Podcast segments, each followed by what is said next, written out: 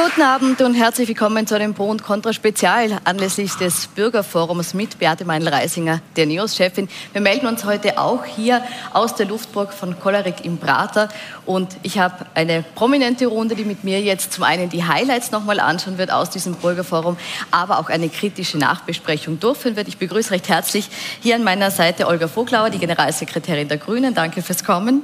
Nikolaus Scherak war auch letzte Woche schon da, der stellvertretende Clubobmann der NEOS, heute in der Verteidigung Verteidigungsrolle der Spitzenkandidatin, die wir gerade gesehen haben, und Richard Grasel, Geschäftsführer des Profil und auch Vize-Chefredakteur des Kurier. Danke Hallo. fürs Kommen. Hallo.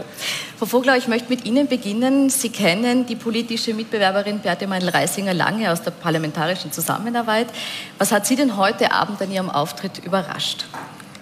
Ach, wenn man äh, Beate Meindl-Reisinger aus dem Parlament kennt, ja, dann ähm, wäre es überraschend gewesen, wenn sie heute nicht mit vollem Engagement und voller Empathie für ihre Themen hier auch in Verteidigung gegangen wäre. Ähm, insofern ähm, war sie das so, wie sie ist. Und auch das schätze ich immer in der Politik, gerade auch bei ihr, dass sie eine sehr authentische Politikerin ist. Mhm. Herr Grasl, haben Sie heute Neues über die Neos gelernt bei diesem Auftritt von Beate Meindl-Reisinger? Ich habe in 50 Minuten sehr, sehr viele Wörter gehört, aber dafür ist ja Beate Meindl-Reisinger bekannt, dass sie sozusagen im Staccato ihre Themen, ihre Themen bringt, dass sie da auch sehr brennt dafür, dass, äh, dass man ihr das auch wirklich glaubt, was sie sagt. Wir sind hier in einem Wirtshaus. Ich gratuliere übrigens zu diesem Format. Äh, ich finde das wirklich toll und erfrischend. Aber am Schluss war es halt ein bisschen Wirtschafts-, äh, Wirtshausplauderei. Es, es werden viele Themen angesprochen, aber es bleibt dann am Schluss sozusagen wenig Konkretes über. Und Beate Meindl-Reisinger war sehr oft, dass sie gesagt hat, sie findet das gut oder sie findet was schlecht. Und dann hat sie es wieder ein bisschen relativiert und dann noch einmal bestätigt. Das war zum Beispiel bei der Neutralität so. Da sagt sie,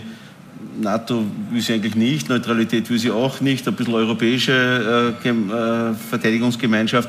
Äh, und so war das, hat sich das ein bisschen durchgezogen, das ganze Gespräch. Und ein bisschen ist es so, man sieht hier eine Parteichefin, die halt Oppositionspolitik macht, ist auch klar, da muss sie gegen alles sein, da muss sie äh, die Regierung kritisieren. Und andererseits merkt man ein bisschen, dass sie in die Regierung will und sich da jetzt vielleicht nicht schon festlegen will bei Dingen, die sie dann im Wahlkampf oder dann in einer Regierungsbeteiligung vielleicht auch nicht halten kann. Wir hören gleich in Ausschnitte rein, aber zu dieser Pauschalkritik. Man will sich nicht so festlegen, was man eigentlich ist oder wer man ist. Was sagen Sie dazu, Herr Scherer? Ich sehe das naturgemäß anders, aber es wird es nicht verwundern. Äh, ich glaube, Beate Meindl-Reisinger hat die Themen angesprochen, die uns wichtig sind, die wir immer in den Vordergrund stellen, jetzt seit vielen, vielen Jahren. Es geht darum, wie wir die Menschen entlasten, insbesondere in Zeiten der Teuerung. Wir haben den Vorschlag wieder gehört, dass man mit den Lohnnebenkosten so weit runtergeht, dass es sich ein In die 15. Themen gehen wir gleich noch rein. Ja, äh, eh, aber das ist ja das, was Sie jetzt auch gefragt haben, ob die Pauschalkritik aus meiner Sicht berechtigt mhm. ist. Aus meiner Sicht nicht. Die Themen Entlastung wurden angesprochen, das Thema Bildung wurde angesprochen, das Thema europäische Sicherheitsstrategie. Äh, und das ist das, wofür wir brennen. Und es wird nicht verwundern, dass man auch auf die Fragen, die ja kommen, auch die entsprechenden Antworten gibt. Gut, wobei ja die Kritik nicht war, dass die Themen nicht angesprochen wurde, sondern zu wenig konkret. Aber wir schauen es uns jetzt im Detail an, starten auch gleich mit dem Thema Neutralität, das Sie schon angesprochen haben. Da war folgende Antwort die von Beate Meindl-Reisinger. Neutralität schützt nicht vor einem Aggressor. Das hat die Ukraine schmerzlich lernen müssen. Ein paar Wochen nachdem ich das gesagt habe, und ich bin auch der Meinung, dass es wichtig ist, an der Seite der Ukraine zu stehen, aus Eigeninteresse, weil unsere eigene Sicherheit gefährdet ist dadurch, weil eben so eine Politik, wo sich das Recht des Stärkeren wieder durchsetzt, wo einer Politik am Schlachtfeld hat, nicht durchsetzen kann, darf. Ein paar Wochen später war ich ähm, einkaufen am Biller Parkplatz, bin ich gerade herum, also ja, Parkplatz eines Supermarkts, und äh, hat mich eine Frau angesprochen, und gesagt, ja, Sie, Sie wollen, dass meine Kinder in den Krieg ziehen. Und ich sage Ihnen was, das hat mir so wehgetan. Ich habe drei Töchter. Und ich will genau das nicht. Aber wenn man genau das nicht will, dann muss man eben aufhören, naiv zu sein und zu sagen, den Aggressor zu benennen, der das Recht das Völkerrecht, das Recht der UNO mit Füßen tritt und muss auch zur Kenntnis nehmen, dass es leider wieder notwendig ist, in die gemeinsame Verteidigung und Sicherheitsarchitektur Europas zu investieren. Und ich glaube daran, dass Österreich, äh, Sicherheitspolitik ist immer der Schutz der Bevölkerung. Und die österreichische Sicherheitspolitik geht am besten, wenn wir das gemeinsam in Europa organisieren. Und das ist mein Ziel, dass wir uns besser aufstellen in Europa und geschützt sind, damit eben kein Land der Welt, auch nicht äh, Russland, irgendein anderes Land überfällt.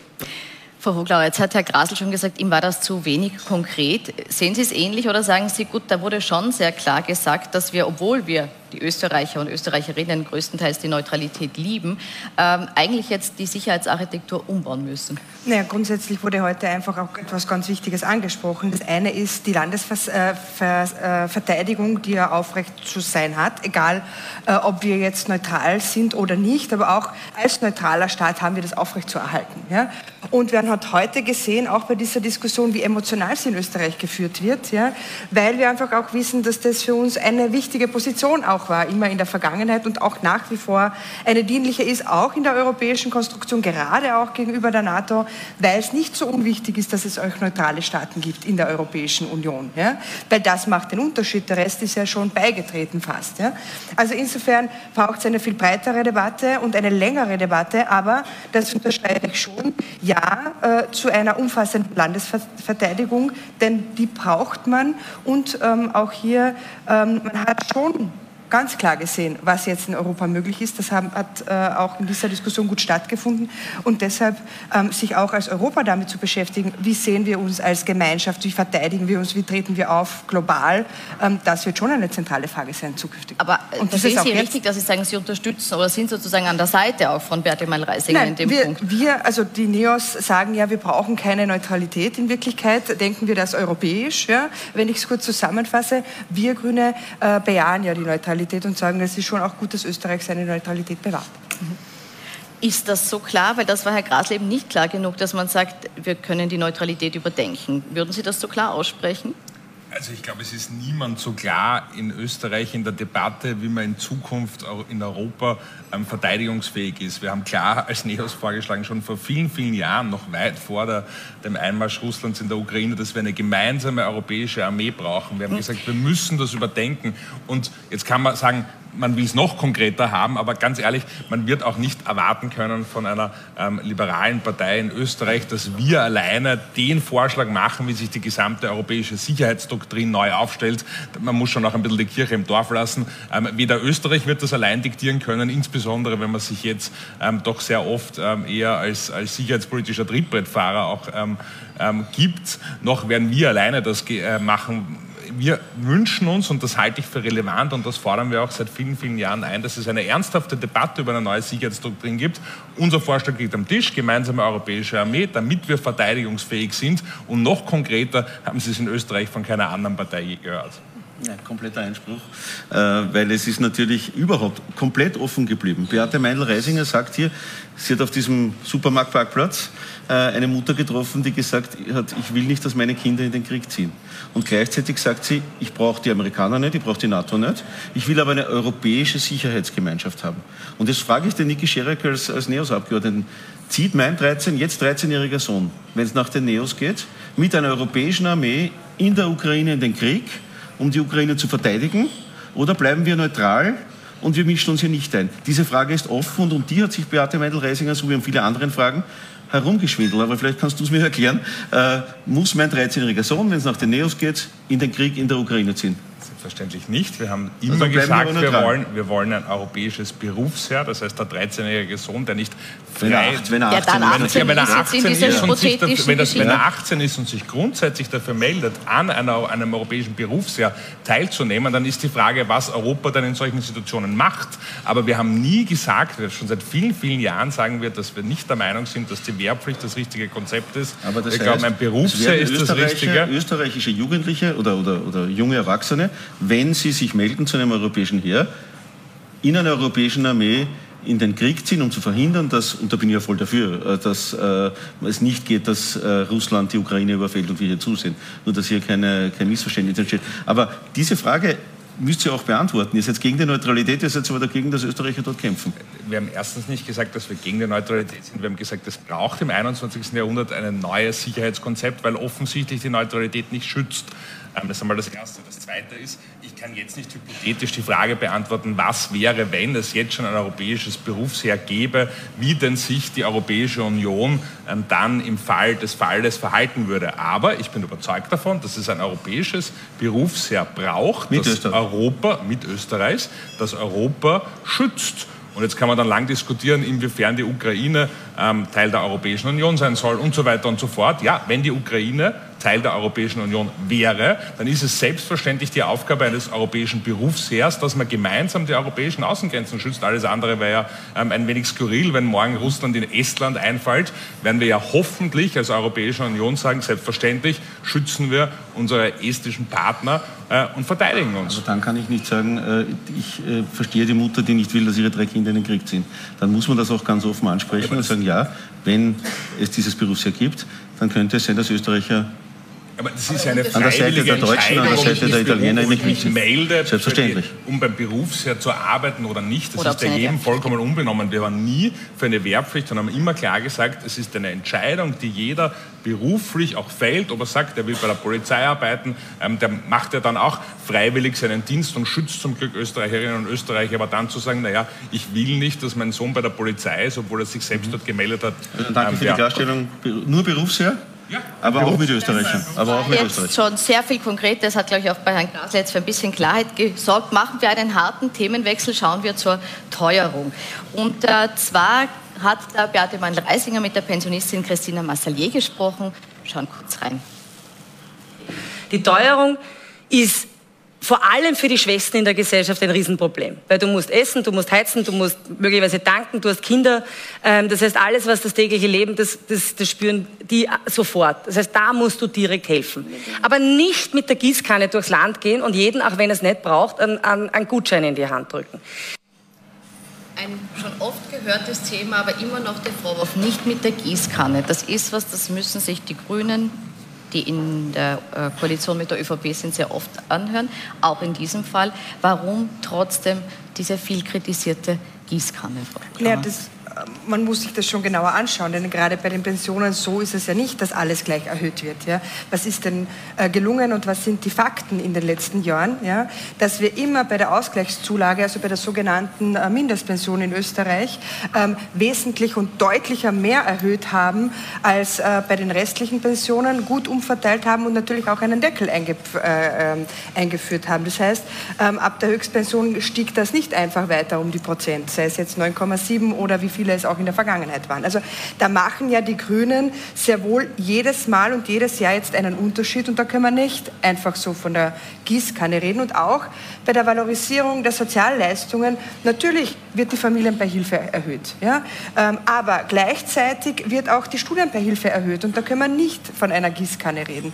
Genau wie bei der Schülerinnenbeihilfe wir nicht von einer ähm, äh, Gießkanne reden und auch bei der Abschaffung der kalten Progression, und das unterscheidet uns wesentlich äh, zu den NEOS, die ja sagen, kalte Progression abschaffen und das dritte Drittel äh, bitte genauso ja, und nicht einbehalten. Da sagen wir, so geht das nicht, ja, weil das wollen wir ja umverteilen. Und auch hier haben wir einen wesentlichen Beitrag dazu ge geleistet, dass wir sagen, wir holen jetzt endlich auch Kinder aus der Armut heraus. Und auch hier. Mhm gibt es keine Gießkanne. Und das ist schon etwas, wo ich finde, man könnte ruhig ein bisschen äh, differenzierter diskutieren, weil dann wären vielleicht auch die Debatten etwas sachlicher also ich finde das Beispiel der kalten Progression ist eins, das dazu nicht passt, weil bei der kalten Progression geht es ja um nichts, was dem Staat zusteht. Das ist die schleichende Steuererhöhung. Deshalb haben da wir sie auch abgeschafft. Ja, das ist ja was Positives, haben wir immer gesagt. Wir sind der Meinung, sie soll komplett abgeschafft werden. Ja, aber dann wird nicht umverteilt. Ja? Aber es ist ja auch nicht die Aufgabe des Staates, bei etwas, was ihm gar nicht zusteht, nachher umzuverteilen. Die Ste kalte Progression ist nichts anderes, als dass der Staat mir Geld wegnimmt, das ihm nicht zusteht. Und es ist schön, dass sie weg ist, aber es ist keine Entlastung für die Menschen, es ist nur keine zusätzliche Belastung. Deswegen sind wir der Meinung, dass sie komplett abgeschafft gehört, aber ich erkenne an, ähm, dass jetzt auch das letzte Drittel entsprechend aber zurückgegeben wurde, auch zugegebenermaßen bei den äh, niedrigen Tarifstufen. Sie wissen aber schon, wo wir das Geld nehmen, ja? nämlich bei den, äh, denen, die wirklich äh, viel verdienen ja? und hier auch einen Beitrag quasi umverteilen und hingelenkt zu denen, wo es einfach nicht so leicht ist. Ja, ja? Die kalte Provision ist ja kein Umverteilungsmechanismus. Na, aber wir wir haben ein progressives Steuersystem. Wir haben ein progressives Steuersystem, das selbstverständlich jetzt auch dazu da ist, um Menschen, die weniger haben, besser wir uns jetzt nicht zu sehr auf diese, auf diese kalte Progression, sondern auf das, was ja sozusagen die Pauschalkritik war, Gießkanne. Und Frau Voglauer sagt, das ist sehr undifferenziert, wenn man der Regierung immer Gießkanne vorwirft, weil eigentlich sehr wenig Gießkanne passiert ist und in Wahrheit sehr viel differenzierte Förderungen stattgefunden haben. Sehen Sie da in Ihrer, so. in Ihrer naja. Beurteilung vielleicht doch zu pauschal in Ihrer Kritik? Also wir haben jetzt viele Jahre ähm, insbesondere während Corona gesehen und jetzt auch während der Teuerung, dass natürlich massiv mit der Gießkanne Geld ausgeschüttet wurde. Ähm, wir erinnern uns an den, ich meine, das Absurdeste war damals der Umsatzersatz, wo man ähm, Unternehmen ähm, aufgrund des Umsatzes einen Prozentsatz zurückgezahlt hat und das natürlich mit der Gießkanne gemacht hat. Jetzt kriegen wir alle, die wir haben, die sitzen einen Klimabonus. Ähm, jetzt ist der unterschiedlich gestaffelt worden, aber wieso ich einen Klimabonus äh, bekomme, ist bis heute nicht klar. Wir haben einen Teuerungsbonus bekommen. Das ist natürlich alles mit der Gießkanne und wir wissen ja bei den COFAG-Hilfen, dass hier auch ganz oft leider Gottes über das, was eigentlich geplant war, nämlich natürlich Unternehmerinnen und Unternehmer zu unterstützen in schwierigen Zeiten wie Corona, aber dass hier natürlich massiv viel mit der Gießkanne ausgeschüttet wurde, das hat uns der Rechnungshof x-mal gesagt und das hat natürlich auch die Inflation befeuert. Ähm, aber ich bin froh, äh, wenn ich höre, dass äh, hier das nicht dauerhaft gewünscht ist. Ich glaube, es geht gar nicht darum, um die Valorisierung der entsprechenden Sozialleistungen. Ich glaube, dass das wichtig war, dass das gemacht wurde, selbstverständlich, seit vielen Jahren nicht angepasst, nicht valorisiert. Aber das ist nicht der Kritikpunkt mit der Gießkanne, sondern der Kritikpunkt ist, wenn ich Gutscheine, wenn ich Boni, wenn ich alle diese Dinge auszahle und die an jeden an Sie, an Sie, an Sie, an Sie, an mich ähm, hier ähm, entsprechende Boni Aber außer da das ist mit der Gießkanne. Weil man kann nicht einfach alles so stehen lassen. Ja, wenn wir über die CO2-Bepreisung reden und dann den Klimabonus, der aufkommensneutral umverteilt wird, ja, und wir wissen, ähm, dass diejenigen, die mehr verdienen, eindeutig mehr CO2 verbrauchen und somit nie das zurückbekommen, was sie auch eingezahlt haben.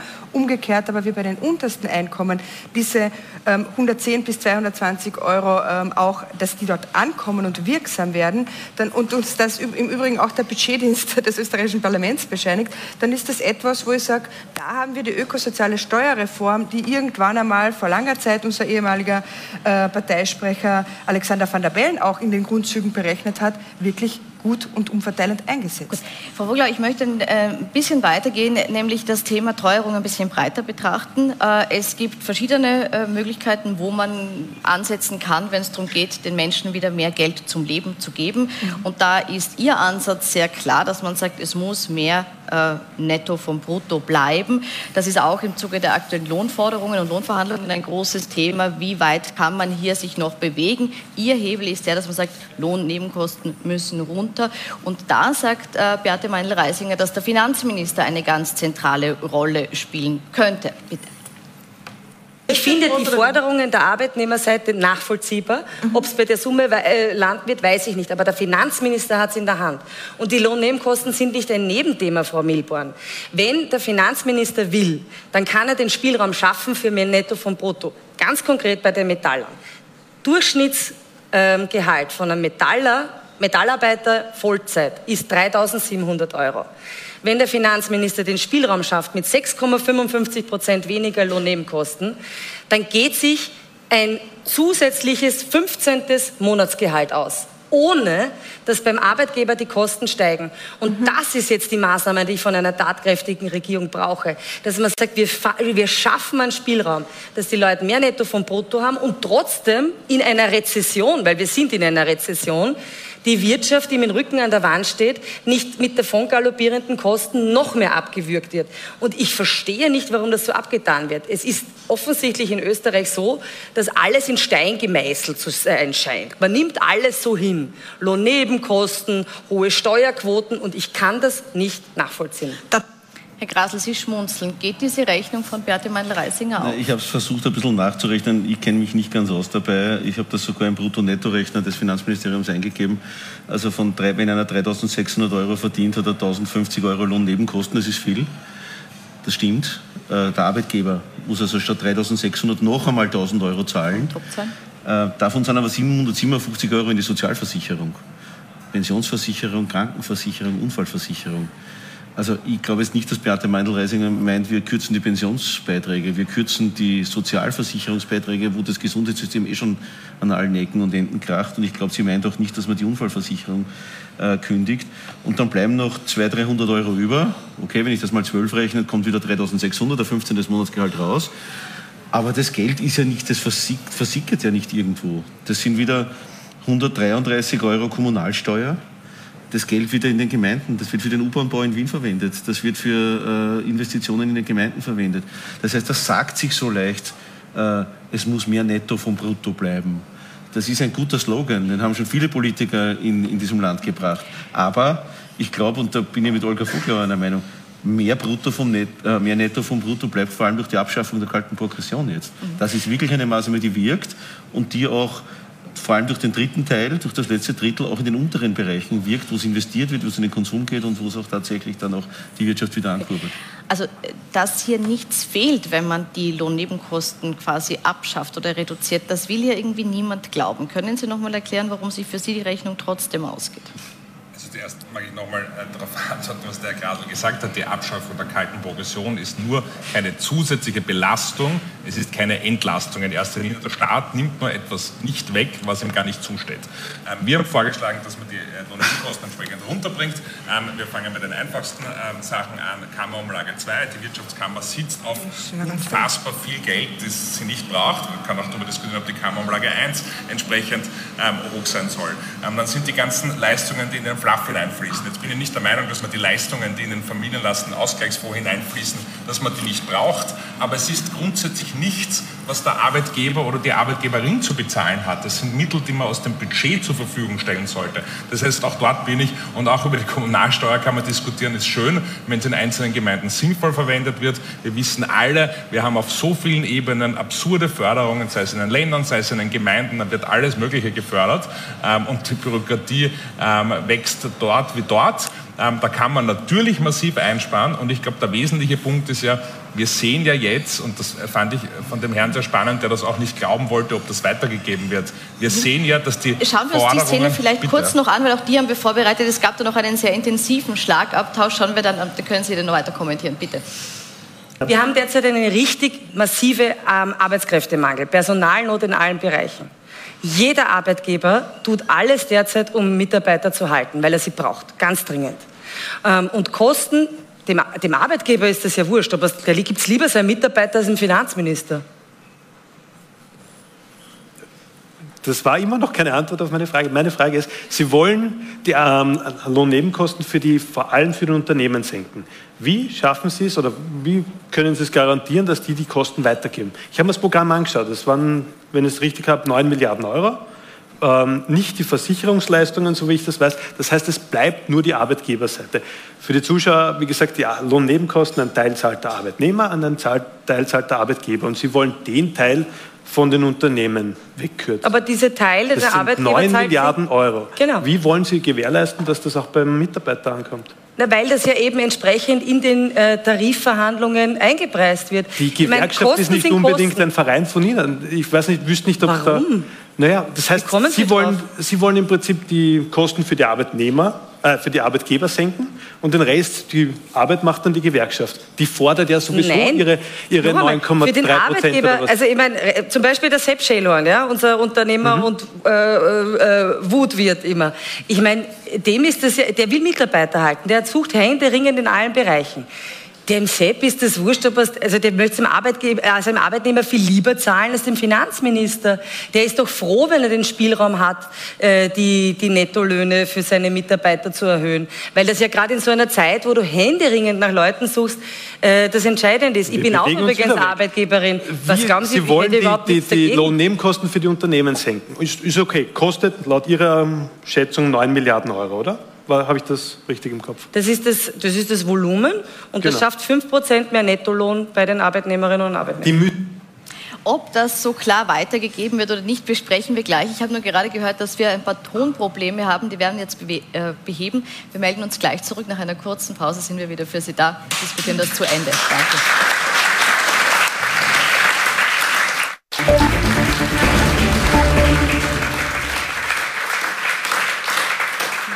Willkommen zurück zu unserem Pro und Contra Spezial der Analyse zum Bürgerforum Live mit Beate Meindl-Reisinger, wo wir gerade beim Thema Lohnnebenkosten stehen geblieben waren. Wir schauen uns das gleich im Detail an, beziehungsweise sprechen drüber. Ich darf Sie an der Stelle aber auch noch darauf aufmerksam machen, dass wir parallel eine Puls 24 Umfrage laufen haben. Sie können jederzeit den QR-Code einscannen und sich daran beteiligen. Wir werden über das Ergebnis auch noch im Laufe der Sendung sprechen. Wo waren wir stehen geblieben in der Diskussion? Wir haben einen Schlagabtausch gesehen von dem Stammtischgast Raphael Lankes, der mit Beate Meindl-Reisinger darüber gesprochen hat, dass eine Senkung der Lohnnebenkosten nicht zwingend bedeutet, dass der Arbeitgeber diese Senkung an den Arbeitnehmer weitergibt. Herr Scherak, offenbar gelingt es nicht äh, glaubhaft zu machen, dass das automatisch auch einen Vorteil für den Arbeitnehmer bringt. Man glaubt, man will da eher den Unternehmer nützen. Was halten Sie dem entgegen? Also ich habe die, die Sorgen von Herrn Lankers nicht nachvollziehen können. Ich glaube, er sitzt äh, noch da. Ähm, äh, Fakt ist ja, dass die äh, die Vorschläge und die Forderungen der Gewerkschaft jetzt am Tisch liegen und man braucht sich, glaube ich, keine Sorgen in Österreich machen, dass die Gewerkschaft nicht zu Recht auch wirkmächtig hier höhere Löhne einfordern wird. Also das wird ein Faktum sein. Ähm, das ist das, was zuerst am Tisch liegt. Ähm, es wird sich am Schluss wird da ein Kompromiss rauskommen und wenn Sie mich als Arbeitgeber fragen, na, wie gehe ich denn einfacher in diese Verhandlungen hinein und ich kriege ein Signal vom Finanzminister, ähm, schau, dass du einen sinnvollen Lohnabschluss auch mit deinen Mitarbeiterinnen und Mitarbeitern, mit den Gewerkschaften zustande bringst.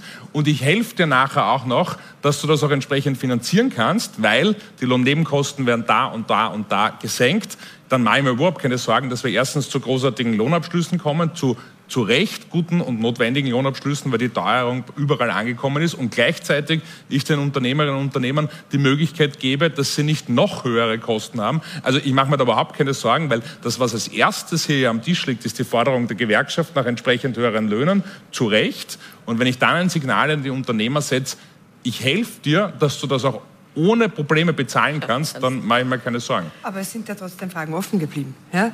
Äh, wenn man äh, diese Prozent so einspart, und im Übrigen, wir sind auch dafür, äh, dass man äh, die Lohnnebenkosten senkt. Ja? Wir müssen äh, die Besteuerung auf Arbeit senken und die auf Vermögen und auf Erbschaften äh, erhöhen. und da kommen wir nicht drum herum. Das wäre die Frage, seid ihr jetzt da beweglich geworden und kann man da mehr darüber debattieren? Kommen wir gleich noch dazu. Aber ähm, da muss man schon auch nachfragen, wie will man denn das gegenfinanzieren? Und deshalb hängt das ja doch ein bisschen zusammen.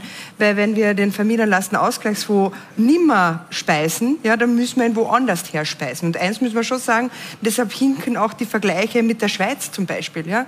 In der Schweiz habe ich halt nicht dieses soziale Netz, ich habe nicht dieses Gesundheitsnetz und ich habe auch nicht diese Absicherung, wenn ich einmal in eine ähm, ja, besondere Lebenslage komme oder in eine Notlage komme. Und das ist schon eine Errungenschaft in Österreich, die wir beibehalten sollten. Wir werden die Schweizerinnen alles, und Schweizer na, auch ähnlich sehen, dass das in der Schweiz auch möglich ist. Kein ja, aber wir kennen beide, nein, nicht, aber wir kennen beide Menschen, dass es nicht so ist wie in Österreich und das so zu vergleichen und einfach nur zu sagen, dort so viel weniger oder nur so viel, ist einfach ein Vergleich, der hinkt. Ohne dass er berücksichtigt, was wir in Österreich errungen haben, was wir weiterentwickeln können. Und es bleibt immer wieder die Antwort schuldig, wie wollt ihr das gegenfinanzieren? Das ist ähm, in der Diskussion vorher passiert, ist jetzt noch immer offen. Wir sagen ja da ganz offen, deshalb braucht es eine Steuer für Millionen Erben und dann müssen wir darüber diskutieren. Da diskutieren wir gleich drüber. Kurz meine äh, Antwort noch äh, zu der Frage, ist das glaubhaft gemacht worden, dass dieser Vorteil beim äh, Arbeitnehmer landet? Nein, mir fehlt ein bisschen der Glaube daran, dass das dann wirklich so passiert, ganz offen gesagt, weil die Gewerkschaft wird dann trotzdem, auch wenn jetzt die Lohnnebenkosten gesenkt werden, sagen, wir brauchen die Inflationsabgeltung. Äh, wir sehen es jetzt, jetzt kommen wir wieder aufs Thema kalte Progression, aber von der anderen Thematik her. Eigentlich müsste ja die Gewerkschaft bei den jetzigen Verhandlungen schon sagen, äh, es gab so viele Förderungen, so viele Zuschüsse durch die Regierung, es gab die kalte Progressionsabschaffung. Äh, wir brauchen jetzt sozusagen vielleicht nicht die volle Inflation haben. Äh, ich glaube auch in, in, Branchen nach der berühmten Benja-Formel, wo man gesagt hat, Inflation plus Produktivitätswachstum, äh, da wird abgeschlossen. Es gibt es Branchen, die haben null Produktivitätswachstum oder sogar Rückgang aufgrund der Inflation. Und äh, wir sehen ja viele Betriebe, die auch sozusagen jetzt tatsächlich ins Wanken kommen. Daher glaube ich nicht, dass das so ganz passiert. Und wir müssen aber, nur dass das auch verständlich ist, auch ich glaube, dass die Lohnnebenkosten gesenkt werden müssen für die Arbeitgeber, aber ich glaube auch für die Arbeitnehmer. Also die Arbeiterkammerbeiträge müssen mindestens genauso diskutiert werden wie die Beiträge der Wirtschaftskammer in der Situation, weil das sind auch verpflichtende Beiträge, die man vielleicht nicht unbedingt in der Höhe zahlen müsste. Auch da, glaube ich, ist genügend Geld da da treffen das Sie sich zeigen wahrscheinlich, wir immer wieder dass auf, dass auch die Arbeiterkammer unfassbar viel Geld an Rücklagen hat und ob das sinnvoll ist, dass die äh, veranlagt werden, ähm, anstatt dass man es den Arbeitnehmerinnen und Arbeitnehmern einfach lässt, ähm, haben wir auch schon oft angesprochen. Haben Sie angesprochen, sieht die Arbeiterkammer naturgemäß anders? Vielleicht möchten Sie da noch ganz kurz was dazu sagen. Na, prinzipiell in Zeiten, wo es äh, Menschen brauchen, sollten wir ihnen in der Not helfen. Ja? Das gilt für die AK, das gilt für die Wirtschaftskammer genauso. Also beide haben ähm, vertreten eine Gruppierung und Gruppen, ähm, wo ich denke, dass sie aus der, der derzeitigen Gesetzeslage durchaus mehr leisten könnten. Aber was mir auch fehlt, schon auch fehlt, auch bei dieser, aber vielleicht kommen wir ja später dazu, ist, ähm, dass immer ausgespart wird, was wir uns, wir haben heute gehört, äh, wir haben eine hohe Inflation, wir, wir haben eine schwierige Wirtschaftslage. Ja? Unsere Unternehmen stehen vor riesigen Herausforderungen. Ja, aber genau das hat man sich ja auch angeschaut. Ja? Aus dem heraus immer auch mit dem Gedanken, wie können wir in die Zukunft hinein investieren? Was heißt es auch, gut in eine Energiewende und Klimawende zu kommen? Äh, wie kann man da unterstützen?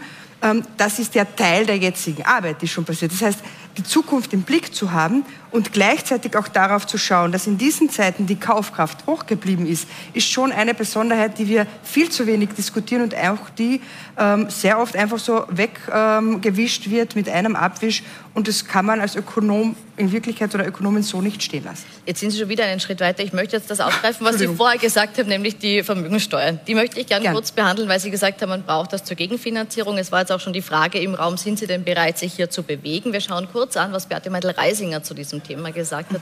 Dann frage ich Sie danach, bitte. Die Superreichen, die getroffen werden wollen, die werden Wege und Konstruktionen finden, wie sie ihr Geld in Sicherheit bringen vor einer Vermögensteuer. Der gelernte Österreicher hat schon verstanden, dass immer wenn von Millionären die Rede ist, die man besteuert, am Ende der Mittelstand draufzahlt.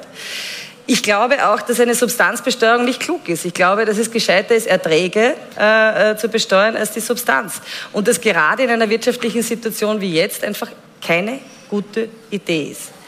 Etwas anderes ist vom Prinzip her eine Erbschaftssteuer. Das ist was anderes und es kommt noch was anderes dazu und das ist die wahnsinnige Bürokratie bei der Einhebung. Bei den Vermögensteuern. Bei der Vermögen, das ist ja ein, und bei der Erbschaftssteuer? Was bei der Erbschaftssteuer haben wir nie, nie kategorisch gesagt, das wollen wir nicht, aber definitiv nicht on top. Wir haben in Österreich, wir sind ein Hochsteuerland. Die durchschnittliche Besteuerung auf Arbeit ist 47, ich glaube sogar 48 Prozent. 48 Prozent.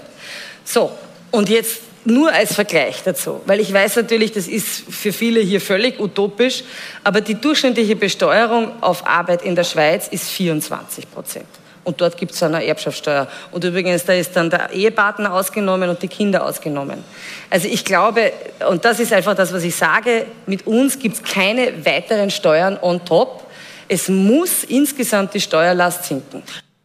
Also jetzt sagt Beate Meinl-Reisinger, es gibt keine neuen Steuern und top. Lange Zeit war schon das Credo, es gibt mit den NEOS überhaupt keine neuen Steuern, was natürlich die Erbschaftssteuer mit beinhaltet hat, auch wenn es vielleicht nicht explizit so ausgesprochen war. Und jetzt sagen Sie, okay, man kann über diese Erbschaftssteuer schon nachdenken. Mich würde interessieren, was sozusagen jetzt ausschlaggebend ist, dass die auch aktiv so angeführt wird, diese Erbschaftssteuer. Ist es die Tatsache, dass wir tatsächlich einen zu weites Auseinanderdriften beobachten, was das Vermögen betrifft? Oder ist es eine Annäherung an einen möglichen Koalitionspartner? Was sozusagen bewegt Sie dazu, im, im Bereich der Erbschaftssteuer elastisch zu werden? Also ich glaube weder, dass wir elastisch sind, noch ist es eine Annäherung an etwaige Koalitionspartner. Äh, Beate Meinl-Reisinger hat das gesagt, was jeder, der intellektuell redlich ähm, ist, äh, zu Fragen des Steuersystems sagen würde. Man kann über alles diskutieren, das ist überhaupt kein Thema. Ähm, die Schweizer zeigen, dass man Vermögensbesteuerung haben kann, dass man Erbschaftssteuern haben kann, wenn man insgesamt eine Steuer- und Abgabenquote auf dem Niveau der Schweiz hat. Ähm, und nichts anderes hat sie gesagt. Und sie sagt, wir wissen, die Steuer- und Abgabenquote in Österreich ist viel, viel höher. Wir wissen auch in Österreich, dass immer dann, wenn neue Steuern ins Spiel gebracht werden und versprochen wird, dass andere abgeschafft werden, immer nur das Erste passiert ist. Es sind neue Steuern gekommen, es ist keine andere abgeschafft worden. Also ich kann intellektuell stundenlang über Steuersysteme diskutieren, aber wir müssen ja vom Status quo ausgehen. Und Fakt ist, Österreich hat eine der höchsten Steuer- und Abgabenquote. Und wir als NEOS sind nicht bereit, über neue Steuern on top zu diskutieren, ähm, wenn wir nicht endlich dort ansetzen, wo Reformen notwendig sind. Und jetzt werden Sie mich Dann gleich fragen, wo anders. sind die? Die nein, kennen nein, nein, das war nicht meine Frage. Sie brauchen meine Frage nicht vorwegnehmen, weil ich stelle sie gern selbst. Meine Frage wäre jetzt gewesen, was ist Ihnen denn lieber? Ist Ihnen denn lieber, wir gehen jetzt bei der Lohnsteuer noch ein bisschen weiter runter und führen dafür die Erbschaftssteuer ein? Nein, ich glaube, dass wir bei der Lohnsteuer hinunter müssen und gleichzeitig keine neue Steuer einführen müssen. Wir müssen schauen, wo der Staat seit vielen Jahrzehnten mehr ausgibt, als notwendig ist. Und jetzt werden mir viele sagen, ja, das geht ja nicht und das geht ja nicht. Es geht in vielen anderen Ländern auch. Wir haben Doppel- und Dreifachförderungen. Sie werden in den einzelnen Bundesländern gefördert. Gibt es Trachtenjankerförderungen. Wir haben, wie schon angesprochen, die Kammerumlagen. Wir können in der Effizienz, in der Verwaltung was tun. Und, und, und. Der Rechnungshof hat hunderte Vorschläge über die letzten Jahre gemacht. Man muss es einmal angehen. Man muss eine Pensionsreform machen, damit die Gut. Zuschüsse ins Pension... Also es gibt das halt fest, ewig. Eigentlich wollen Sie die Erbschaftssteuer eh Aufgaben, nicht, auch wenn Sie der Staat muss seine Aufgaben machen, effizienter wirtschaften als Staat auch und die Menschen weniger belasten. Herr Grasl. Da bin ich voll bei dem, beim Niki Schierak und auch bei Beate Meindl-Reisinger. Also ich glaube, äh, jetzt eine neue Steuer zu verlangen in der jetzigen Situation, vor allem wie sie die SPÖ und Andreas Babler jetzt fordert, das geht ja tief in den Mittelstand hinein. Das ist ja eine, eine, eine Steuer, wo er wirklich äh, hoch, einstellig, hoch einstellige Milliardenbeträge einnehmen will, äh, wenn man sich da vergleicht dazu. Aber die Freibeträge sind auch bei 2,5 Millionen in Wenn man sich dazu Frankreich ansieht, wie wenig aus einer Vermögensteuer rauskommt, dann heißt das umgekehrt, dass in seinem Modell wirklich extrem tief hineingegriffen wird. Und das geht mit den Neo sowieso nicht. Also das ist ja sozusagen eine, eine Sollbruchstelle bei allen möglichen Koalitionsverhandlungen, die ist, den, ist einfach äh, undenkbar. Äh, und sonst bin ich beim Niki Scherak und sage, es müssen die Steuern auf, äh, auf, auf Arbeit runter, es müssen die Steuern ähm, auf, auf, auf Unternehmensgewinne vielleicht noch einmal runter, damit wir hier Investitionen kriegen, damit wir hier sozusagen die Arbeit billiger machen. Aber jetzt eine, eine, eine Fantasie von einer Erbschafts- oder Vermögensteuer zu haben, das halte ich einfach für, für wirklich fehl am Platz. Ich stelle einfach nur eine Frage. Ich frage mich schon, ob man, ähm, ob die Gewinne bei den Unternehmen dann auch dort ankommen und die Menschen in Österreich unbedingt davon was haben, wenn wir da nicht eingreifen in Zukunft. Ja, Aber lassen wir es einmal. Ja, da haben Sie schon recht. Ja, und wir freuen uns auch, dass wir eine starke Wirtschaft haben und äh, wenn wir in Rezession schlittern, sollen wir alles dafür tun, dass wir da wieder rauskommen. Aber ich finde es schon spannend, dass seit dem Sommergespräch anscheinend sich eine Position verändert hat. Ich finde das gut, äh, dass man hier auch bei der Erbschaftssteuer so, sehr wohl offen ist. Aber was ich vermisse in dieser Diskussion bei uns dreien jetzt am Tisch oder uns Vieren, ähm, ist, was wäre denn die Vision? Ja, also wenn wir sagen, wir haben einfach öffentliche Ausgaben und wir wollen es günstiger machen ähm, bei den Steuern für unsere Bevölkerung, was verändern wir denn dann im Budget? Und das fehlt mir dann. Ja, mir fehlt einfach auch die Vision, äh, was können wir tun? Unser Beitrag ist zum Beispiel immer der, dass wir sagen, wenn wir klimaschädliches Verhalten besteuern und klimaschonendes belohnen, können wir in, in einem Klimabudget äh, in Zukunft ganz anderes gestalten. Ja? Und darüber würde ich auch manchmal gern diskutieren, weil das bleibt mir halt vom heutigen, von der heutigen Debatte etwas übrig, wo ich mir denke, so die Antwort, was wäre denn die Vision der NEOS, um es zu verändern, äh, um zum Guten zu ändern, das habe ich nicht gehört. Ja? Ich lasse Sie gleich darauf antworten. Ich mache nur das Thema der Vermögensteuer und bzw. der Erbschaftssteuern zu mit unserer Puls 24 Umfrage. Da ist es nämlich aktuell so, dass sogar 53 Prozent unserer ZuseherInnen sich diese Erbschaftssteuer wünschen würden. Das nur hier abschließend. Damit schließen wir das Thema. Und jetzt, Herr Scherak, hat Sie noch zwei Sekunden Zeit, über diese große Vision nachzudenken. Vielleicht können Sie sie kurz, Frau Voglauer, erklären. Gibt es diese große Vision? Ich glaube, in zwei Sekunden werde ich die große Vision nicht ausführen können. Aber mir wird schon reichen, wenn wir mit den kleinen Dingen anfangen. Die Olga Vogelauer kommt aus Kärnten. Da gab es früher mal einen Landeshauptmann, der ist mit, wenn ich glaube, 100 Euro-Scheine waren es nicht, waren 1000 Schillingscheine herumgegangen und hat das Geld verteilt nach Gutsherrenmanier. Wenn wir allein mit dem einmal Schluss machen, wenn wir beginnen, wie ich schon gesagt habe, bei den Kammern, bei der Wirtschaftskammer einzuschauen, bei der Arbeiterkammer einzuspannen, wenn wir beginnen, die absurde Verwaltung im Schulsystem ähm, dort entsprechend einzusparen. Wenn wir in meinem Bundesland in Niederösterreich einmal früher darüber nachgedacht hätten, ob es sinnvoll ist, alle drei Meter ein neues Krankenhaus zu bauen, und das haben wir gemacht, an der Südbahnstrecke, ähm, die Krankenhäuser florieren dort bis zum geht nicht mehr, es kommt aber bei den Patientinnen und Patienten nicht an, sondern wir haben ganz viele Neubauten gemacht. Ähm, wenn wir darüber diskutieren würden, dass nicht jeder Landeshauptmann sich immer, wenn Wahlkampf ist, eine Universität in sein, neues, in sein Bundesland stellen will, eine neue Universität, wenn wir mit den Dingen einmal abfahren würden und hier nicht sinnlos Geld zum Fenster rausschmeißen, sondern besser investieren, so dass es bei den Patientinnen und Patienten ankommt im Gesundheitssystem, dass wir was gegen den Klimawandel machen und da was entgegensetzen, dann wäre schon so viel gemacht und dann können wir noch lange über die große Vision eines effizienteren Staates diskutieren. Ja, voll, voll d'accord, wenn das funktionieren würde. Nur äh, da bin ich jetzt auch schon zu lange in der heimischen Innenpolitik als Journalist tätig, dass ich weiß, so funktioniert es nicht. Und mich wundert, dass NEOS-Vertreter, die immer so viel Bildung sind, gegen Universitäten in den Bundesländern sind. Äh, also wäre niemand gegen Universitäten. muss sich nur finde ich schon ganz okay, Herr Glas, äh, dass auch Linz eine, eine technische Universität äh, Linz hat, hat schon, die Linzer nach Linz, nach Linz hat eine technische ja. Universität schon seit, obwohl es eine zweite jetzt dazukommt. Die JKU hat großartige technische Lehrgänge gehabt. Absolut, es gibt die ja. FH Hagen, man braucht nicht drei, die genau das Gleiche machen. Ähm, Dänemark kommt mit viel weniger Universitäten, die spezialisiert sind. Aber ja, selbstverständlich, aber das kann ich effizienter gestalten. Man ist nicht gegen Universitäten, aber, man ist dafür, dass sich jeder Landeshauptmann sein Denkmal baut. zu durchforsten, zu, zu reformieren, zu sparen, glaube, das macht jedes Unternehmen, jedes, ja, jedes Jahr, alle zwei, drei Jahre. Äh, das gehört dazu und dass wir beim Abschaffen nicht so gut sind wie beim Einführen von irgendwelchen Förderungen, das stimmt auch.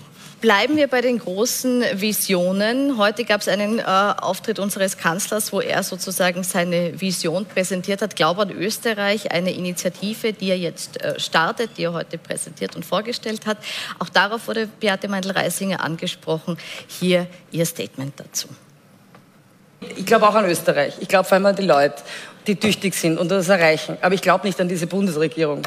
Und ich bin halt der Meinung, der muss halt was tun irgendwann einmal. Ich meine, nur zu sagen, glaubt an Österreich und eigentlich nichts machen. Wenn wir, wir, wir fahren an die Wand, wenn es so weitergeht. Wenn Österreich sich eine, eine Regierung nicht endlich durchringt zu wirklichen Reformen, dann fahren wir an die Wand. Und da hilft mir nicht der Glaube ans Land, sondern da hilft nur Tatkraft.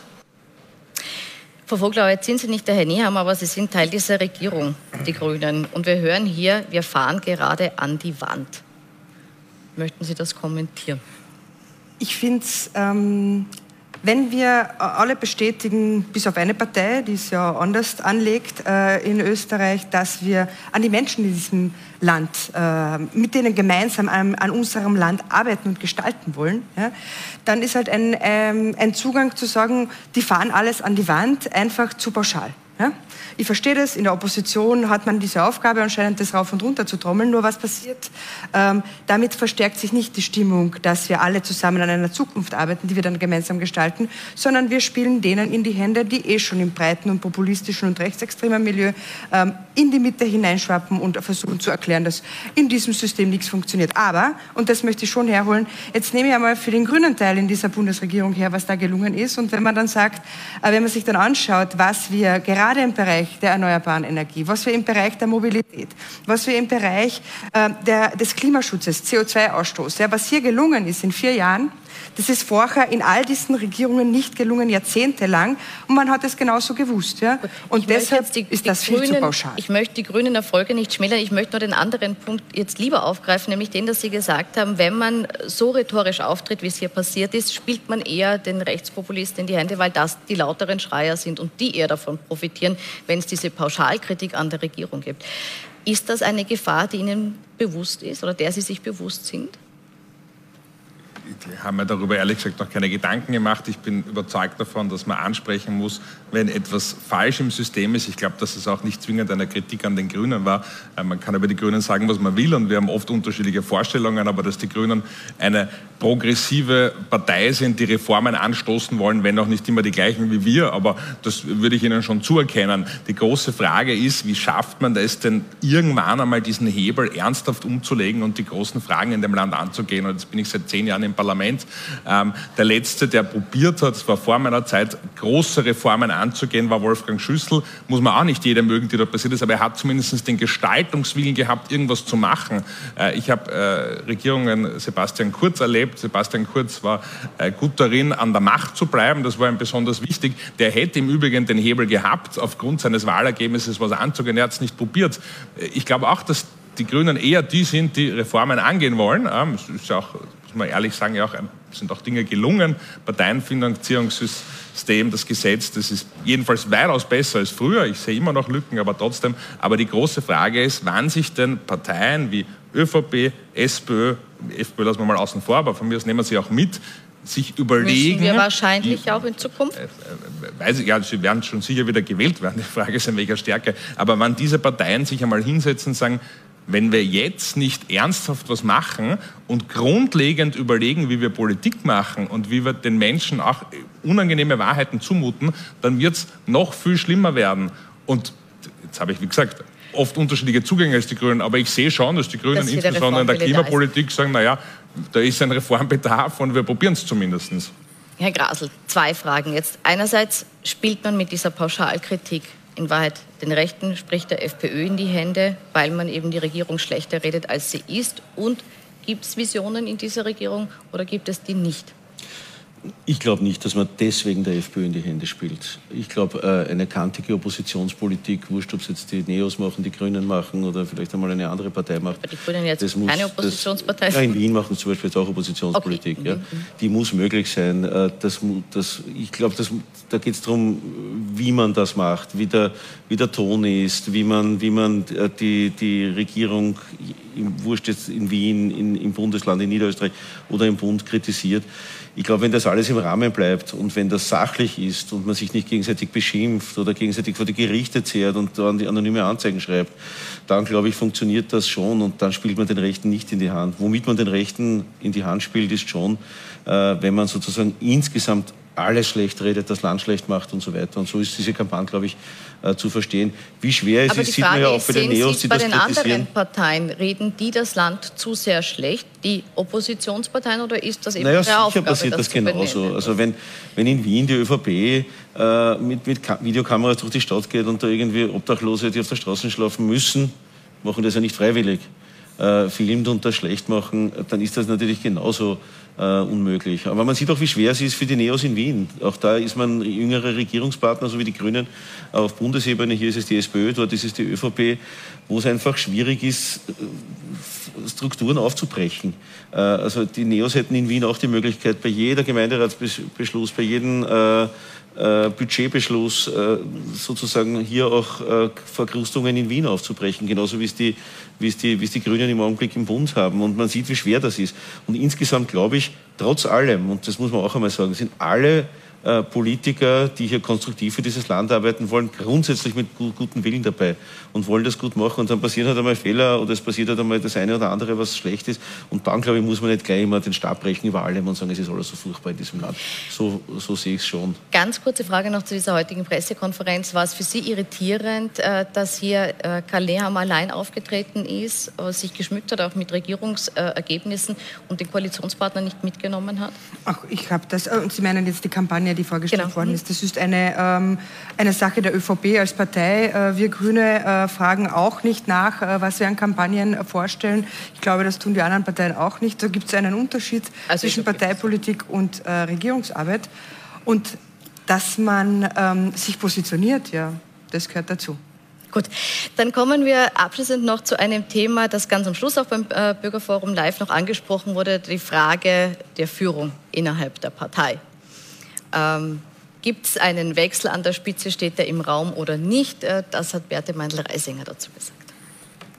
Sie haben auch einige äh, starke sagen wir, sagen wir nicht Konkurrenten, sondern Mitstreiter, aber durchaus welche, die sich interessieren für die Parteiführung in der Partei. Zumindest gibt es die Gerüchte immer, Sepp Schellhorn ist einer davon, ist ein richtiger Social-Media-Star geworden in letzter Zeit und wir haben jetzt gehört, dass er nach seinem Ausstieg aus der Politik jetzt wieder zurückkehren will und antreten will. Wird er gegen Sie antreten und wenn ja, würden Sie sich stellen?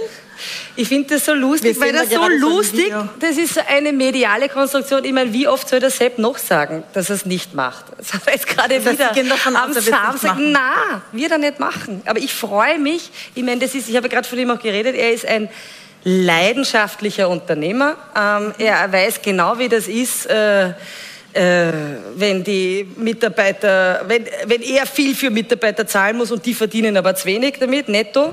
Ähm, er weiß ganz genau, was der Arbeitskräftemangel äh, heißt. Er weiß ganz genau, was es heißt, wenn die Energiekosten in die, in, die, in die Höhe explodieren. Er weiß ganz genau, was es heißt, wenn die Einkaufspreise steigen. Also Sie wollen ihn wieder Ich will dieses unternehmerische, unternehmerische ähm, Denken wieder haben. Außerdem war das ja immer eine super Zeit.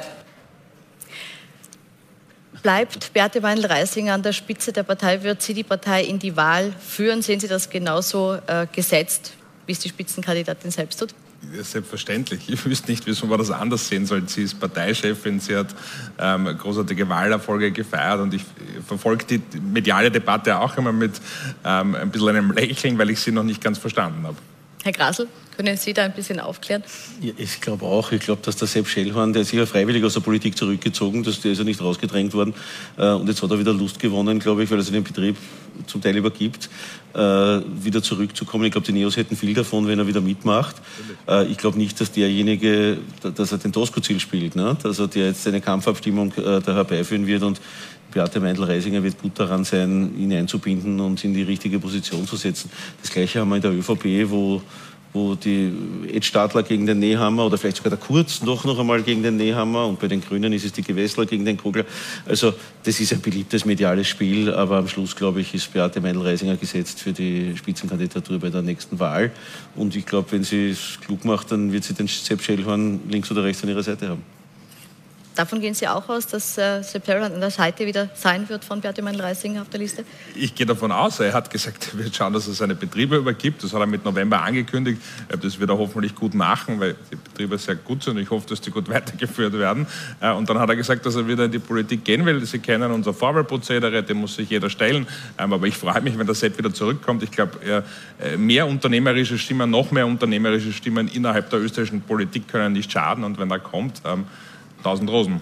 Gut, dann ganz kurze Abschlussfrage. Es ist ja so, dass äh, drei neue Spitzenkandidaten im Wahlkampf stehen, mit Karl Nehammer, mit ähm, Andreas Babler und mit Herbert Kickel, die ja alle drei die Parteien noch nicht geführt haben bei der letzten Wahl.